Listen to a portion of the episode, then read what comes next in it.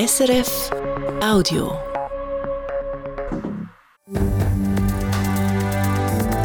SRF 1, jetzt mit dem Regionaljournal. Das Regionaljournal Graubünden. Die Rätischbahn gibt dem Druck nach und hat bei ihren Plänen das Angebot wegen Lokführermangel zu reduzieren doch noch ein bisschen nachbessert. Aber wir haben gemerkt, einfach nach der Kommunikation, dass das Bedürfnis in den Regionen nach ganz spezifischen Zügen, dass es so groß ist, dass man da, dass sich es wert ist, halt auch einen Nachteil auf Seite von der ethischen Bahn in Kauf zu nehmen. Fast 40 Meldungen an die Kantonspolizei von Unfällen oder Autos, die im Schnee stecken geblieben sind. Bis heute Vormittag hat der Schnee in höheren Lagen für Probleme gesorgt. Da hat es einfach Verkehrsteilnehmende gehabt, die schlichtweg überfordert waren. Aber das ist nicht der einzige Grund für die vielen Blechschäden. 25 Jahre ist es her seit dem grossen Lawinenwinter in der Schweiz. Im Februar 1999 hat es so viel Schnee gegeben wie noch selten und im ganzen Alpenraum sind Lawinen runter. Einer der Forscher vom Institut für Schnee- und Lawinenforschung erinnert sich noch gut daran. Ja, man ist dann halt einfach in die Situation hineingewachsen und es hat schon auch bange Momente gegeben zwischendurch. Mehr Erlebnisse und was man können aus dem Lawinenwinter 1999 lernen, erzählt der Jörg Schweizer bei uns in der Sendung. Und das Wetter, die Sonne kommt noch mehr führen im Süden, schneit es noch ein weiter. Mikrofon der Dani Sager. Die Verantwortlichen von der RHB krebsen zurück, mindestens ein bisschen. Gut einen Monat nachdem die Räte Spahn bekannt gegeben hat, dass sie mehrere Züge streichen will, hat man heute einen Teil von diesen wieder in den Fahrplan hineingenommen. Unter anderem gibt es keinen kompletten Stopp auf der Strecke Davos-Filisur. Mark Melcher. Vom 11. März bis am 10. Mai und dann nochmal im Herbst wäre die Strecke stillgestanden. Im Sommer hätte die RHB ein paar einzelne Züge fahren lassen. Es sind die Pläne, die am meisten zu diskutieren gegeben haben. 1100 Leute haben eine Petition unterschrieben und gefordert, am Morgen und am Abend brauche es für Pendlerinnen und Pendler zwischen Davos und Filisur je zwei Züge. Dem kommt man jetzt ein Stück weit entgegen. Nicht am Abend, aber am Morgen gibt es die Verbindungen auch in den nächsten Wochen. Das ist möglich, weil man Personal aus den Büros abzügelt, sagt der RHB-Direktor Renato Fasciatti. Das sind äh, gelernte Lokführer, die mal Lokführer sind, die dann Zusatzaufgaben übernommen haben, Führungsfunktionen übernommen haben, die dann am Morgen, jetzt schon ab dem 1., am 11. März, die Verbindungen werden äh, führen. Besser als nichts findet die Birgit Ottmer, die die Petition ins Leben gerufen hat. Zufrieden ist sie aber nicht. Wir müssen ja nicht nur arbeiten, wir möchten vom Arbeiten irgendwie auch wieder heimkommen und darum ist das zu wenig. Wir hätten wirklich erwartet, dass wir auch die Züge am Abend kriegen. Was uns jetzt noch wichtig ist, es ist auch noch nicht klar, was nach der Sommerhochsaison passiert. Und dort brauchen wir auf jeden Fall die Morgen- und die Abendzüge. Für das werden wir uns einsetzen. Sie will also weiterhin dafür kämpfen, dass man ab dem Herbst dann auch am Abend mit dem Zug kann pendeln Kritik an den gestrichenen Zügen hat es auch in anderen Regionen gegeben. Im Schanfig zum Beispiel. Dort hat der RHB die Züge zu den Randzeiten streichen. Neu soll es am Freitag und dann im Sommer auch am Samstagabend weiterhin Züge zwischen Chur und Arosa bis am späten Abend geben. Da hat man vor allem Rücksicht auf den Tourismus genommen, sagt der RHB-Direktor dass äh, insbesondere für die Anreise am Freitagabend, aber auch am Samstag gewünscht ist, dass man anstelle vom Bahnersatzbus auch weiterhin mit Zug kann fahren kann. Wir haben dort äh, eine Lösung gefunden, dass wir eine Verlängerung von bestehenden Diensten machen. Das heißt, dass ein Lokführer dann auf, von Chur auf Rosen und zurückfahren dort, bevor er im Feierabend geht. Eine dritte, wenn auch eher technische Anpassung gibt es rund um den Vereinatunnel. Die Züge von Langquart auf rasch fahren ab dem Sommer wieder direkt, also ohne Umsteigen ins Allianz. Das können wir aber nicht sofort machen, weil man mehr Rollmaterial braucht. Die Lösung können wir erst am 13. Mai umsetzen, weil sie drei Züge mehr braucht, drei Kompositionen mehr. Und die haben wir erst dann, weil wir jetzt jeden Monat noch einen Zug kriegen bis mindestens zur Fahrplanänderung im Dezember will der RHB ihr Angebot einschränken. Jetzt einfach eben nicht mehr ganz so stark wie angenommen. Eine Garantie dafür, dass nachher alles wieder beim Alten ist, gäbe es wegen Haufen Unsicherheiten aber nicht. Wie groß die Fluktuation ist, wie groß äh, Krankheitsfälle sind, wie sich der Arbeitsmarkt entwickeln. Ich bin aber fest überzeugt, dass wir die richtigen Massnahmen getroffen haben, um äh, mit der Situation umzugehen. Und ich bin auch sehr zuversichtlich, dass wir äh, in absehbarer Zeit wieder das normale Angebot fahren können. Keine Verbesserungen gibt es in den nächsten Monaten bei den gestrichenen Zügen zwischen Ilanz und Disentis und dem Pendelzug, der nicht mehr von Thusis bis Schiers, sondern nur noch von Thusis bis Langquart fährt. Dort bleibt der RHB also bei den ursprünglichen Plänen vom Januar. Der Winter ist noch nicht vorbei. Der Schnee von gestern Abend und heute Morgen hat einen Haufen Autofahrerinnen und Autofahrer überfordert, meldet die Kantonspolizei Graubünden. Bis heute Mittag sind bei der Einsatzzentrale gegen 40 Meldungen über Verkehrsunfälle eingegangen und von Fahrzeugen, die in den höheren Lagen im Schnee stecken geblieben sind. Polizeipatrouille, Abschleppdienst und auch Mitarbeitende von den Tiefbauämtern sind die ganze Zeit im Einsatz gestanden, wie es weiter heisst. Und Garagen haben mit dem Verkauf von Schneeketteln guten Umsatz gemacht. Trotz dem Wintereinbruch sind viele Fahrzeuge schon mit Sommerpneu unterwegs gewesen, sagt Markus Walser von der Kantonspolizei Graubünden. Es ist ja so, dass halt auf diesen schneebedeckten Straßen, jetzt haben wir halt eine Periode gehabt, wo lang kein Schnee war, und wahrscheinlich haben sich da ein Teil schon hinreissen lassen zum Sommerpneu montieren.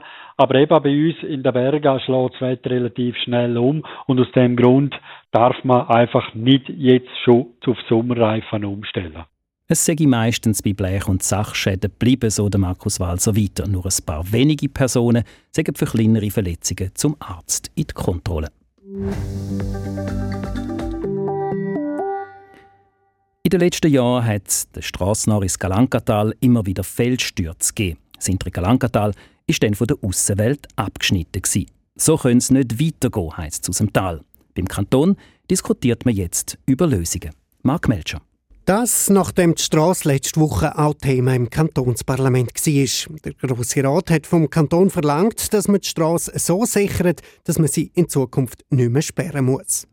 Heute haben sich Vertreterinnen und Vertreter aus dem Galankental, vom Amt für Wald- und Naturgefahren und vom Tiefbauamt zu einer Aussprache getroffen. Das heisst zu einer Mitteilung. Das erste Ergebnis, so schnell wie möglich, will man lockere Felsen oberhalb der Straße abtragen oder sichern, so dass sie eben nicht mehr auf die Straße fallen können. Die Arbeiten sollen bis ins nächste Jahr hineingehen. Im Auftrag vom Grossen Rat heisst es auch, dass man als langfristige Lösung einen Tunnel planen soll. Der Tunnel müsste fast anderthalb Kilometer lang sein, schreibt das Tiefbauamt in der Mitteilung. Und weil es mindestens zehn Jahre geht, bis der Tunnel fertig ist, brauche es in der Zwischenzeit andere Lösungen. Um die zu finden, wenn sich die Verantwortlichen in Zukunft regelmäßig austauschen.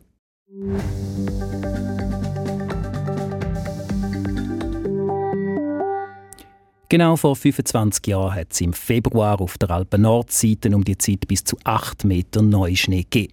Der viele Schnee hat Straßen und Eisenbahnlinien unterbrochen, ganze Talschaften sind von der Umwelt abgeschnitten und der Strom ist an verschiedenen Orten ausgefallen. Und Lawinen sind ins Tal donnert. 1200 sogenannte Schadenslawinen hat es in den Schweizer Alpen gegeben, rund 200 in Graubünden.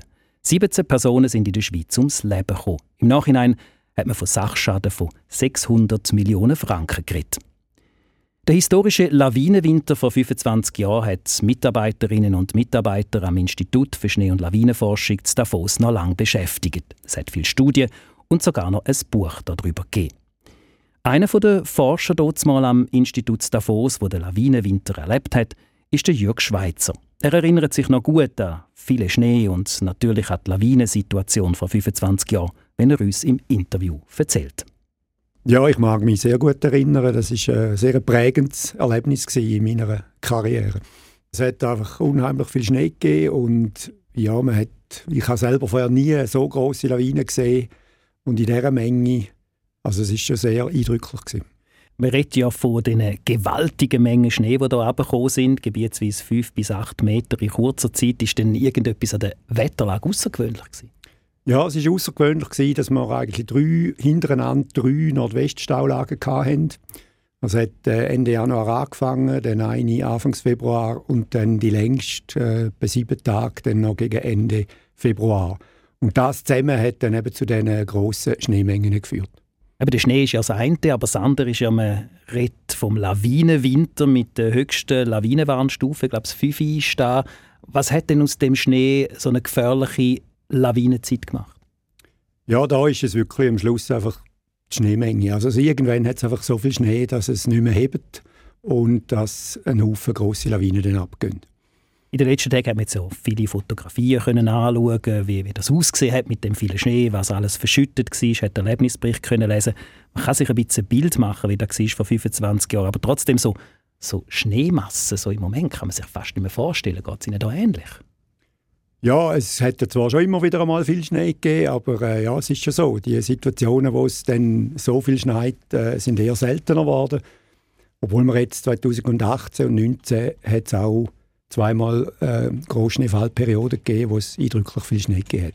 Wie war eigentlich hier vor 25 Jahren in Graubünden gewesen, im Vergleich jetzt vielleicht zu den anderen Lagen in der Schweiz? Ja, Graubünden war jetzt nicht gerade im Zentrum vom Sturm, aber wir haben in Graubünden auch über 200 äh, Schadenlawinen gehabt. Es war vor allem im Norden des Kantons. Gewesen. Klosters, Davos, äh, zum Teil im Oberland und auch in Samnaun. Dort hat es auch eine Lawine gegeben, die ins Dorf hinein ist. Dort haben sie mehr Glück gehabt, das war morgen um drei. Gewesen.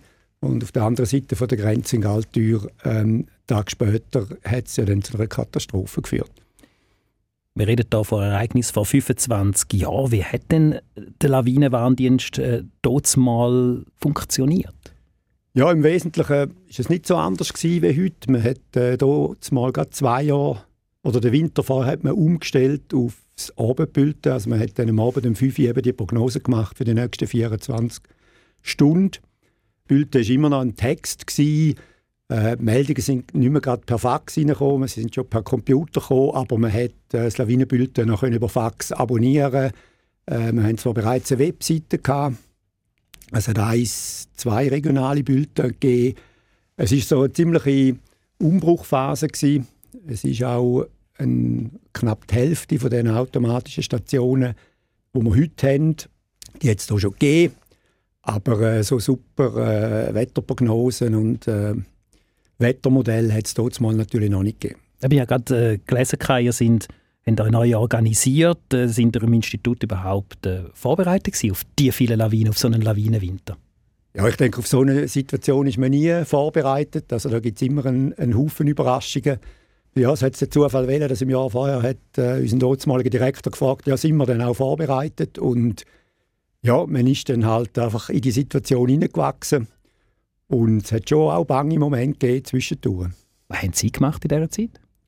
Ja, ich bin äh, wissenschaftlicher Mitarbeiter gewesen. Ich hätte dann eigentlich während dieser Periode hätte ich Dienst gehabt auf dem Joch, hätte die Schneemessungen machen und die Wetterbeobachtungen.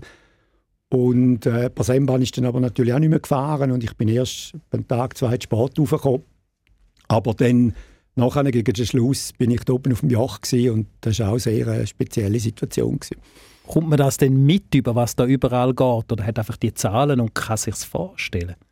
Ja, nein, man kommt es natürlich nicht so mit über, wie man das heute, äh, wie das heute wäre, oder? Also es ist hier am, am Sonntagabend ist der Lawinenniedergang in Evolen gewesen. Am Montagmorgen hat man nicht viel gewusst. Es ist noch, man hat noch gewusst, es schneit noch drei Tage weiter. Eben, es war so ein, ein banger Moment gewesen, was jetzt noch alles kommt und man hat noch keine Ahnung gehabt, äh, wie viele äh, Todesopfer die Lawine dort mal gefordert hat. Wie, wie schafft man sich denn da einen Überblick oder hat sich dort mal mit den Mitteln, die man gerade einen Überblick verschafft? Ja, dort mal hat man schon noch primär umtelefoniert und äh, hat sich so probiert, äh, einen Überblick zu verschaffen. Ich habe gelesen, so die Dimension der Lawinen war beeindruckend. Jetzt äh, Sie als Forscher. Auf der einen Seite freut das ja eine Forscherseele, obwohl sie dann für Menschen, die von den Schneemassen bedroht sind, eine Gefahr bedeutet. Gibt es da so äh, im Forscher, wie Sie eine sind, einen inneren Widerstreit? Ja, eben, wie Sie gesagt haben, es ist natürlich sehr eine interessante Situation. Es hat uns auch interessiert, wie denn so eine Schneedecke aussieht in so einer Situation. Sonst so von der Skifahrerlawine her ist man sich gewöhnt, man sucht dann die Schwachschicht.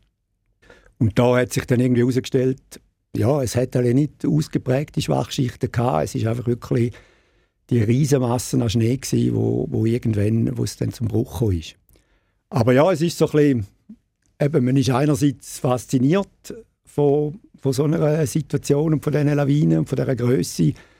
aber gleichzeitig natürlich auch stark beeindruckt und ja, man darf auch nicht vergessen, eben, was für mhm. Schäden und auch für Leid kann verursachen Was war für Sie in dem Lawinenwinter das Außergewöhnlichste, was Sie persönlich erlebt haben? Ja, also einerseits, äh, wo dann die Lawinenperiode vorbei war, wo ich da oben auf dem Yacht war und wir runter die Messungen machen. Äh, die Sonne ist aufgegangen, die Hütte hier oben auf dem Weissfeuerjacht, die hat man praktisch nicht mehr gesehen. Es hat äh, dreieinhalb Meter Schnee gehabt am Morgen. Das war schon sehr eindrücklich. Gewesen.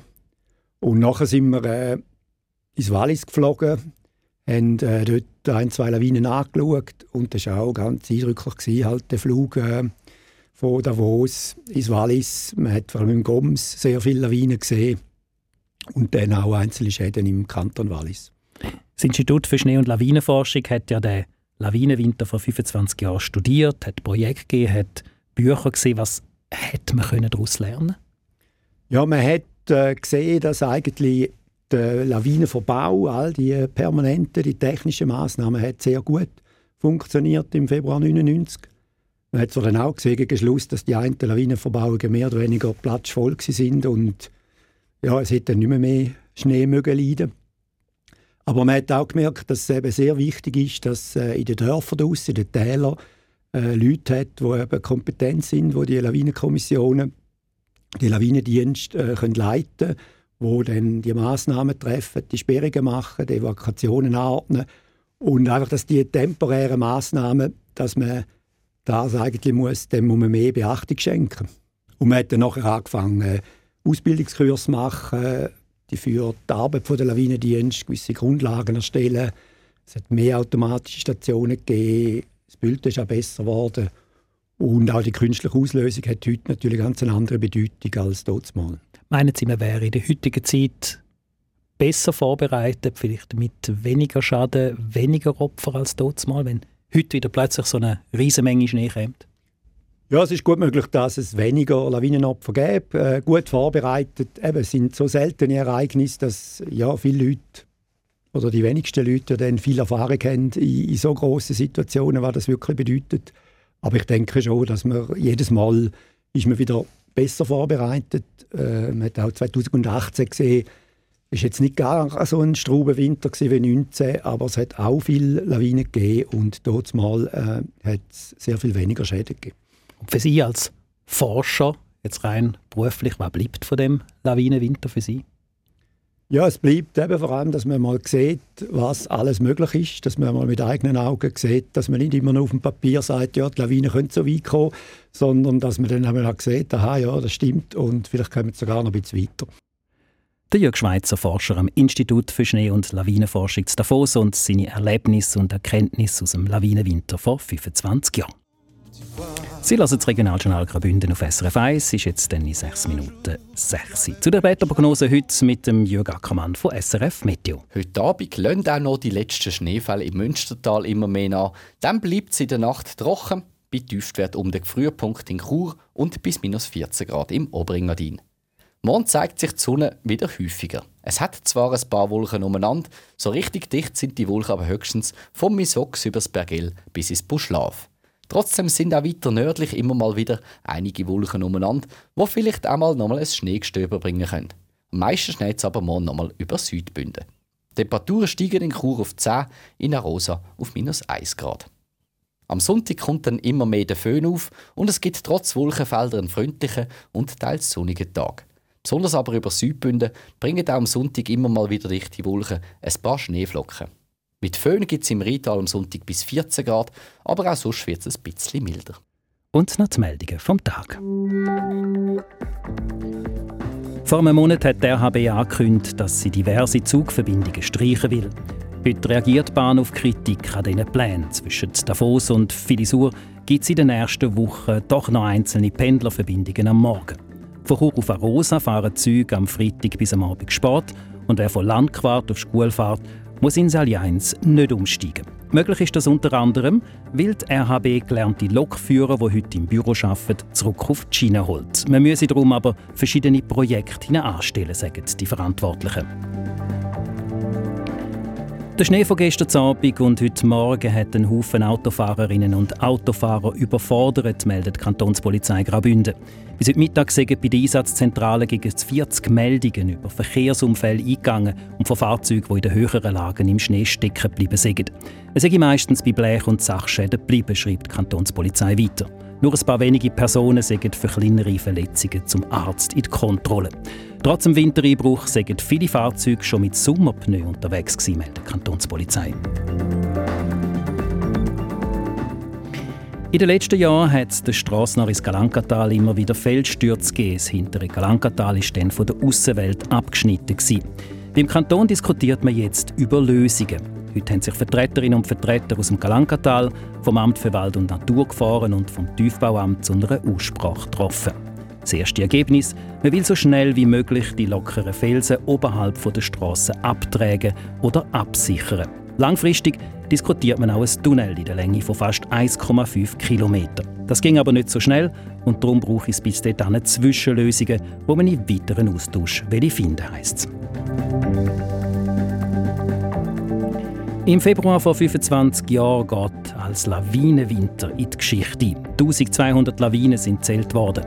17 Personen sind in der Schweiz ums Leben gekommen. Und mit drin Forscherinnen und Forscher vom Institut für Schnee- und Lawinenforschung zu Davos. Der Jörg Schweitzer hat heute in der Sendung erzählt, wie auch ihn dort mal als Forscher die enormen Schneemassen und ihre Gewalt beeindruckt haben. 200 Schadenslawinen hat es vor allem im Norden von Graubünden gegeben, hat er gesagt. Die Schweiz sei aber mit den vielen Lawinenverbauungen im Vergleich zu anderen Regionen in den Alpen noch glimpflich davon gekommen. Heute wären wir trotzdem besser vorbereitet, vor allem auch wegen der besseren Ausbildung in den Lawinendienst und den Möglichkeiten, die man heute hat.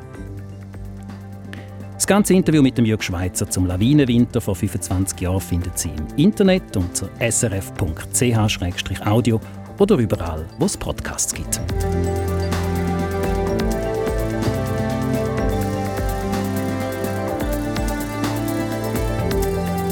Ja, so viel Regionaljournal Graubünden für heute. Am Mikrofon der Dani Sager. Ihnen allen ein erholsames Wochenende. Adi miteinander. Das war ein Podcast von SRF.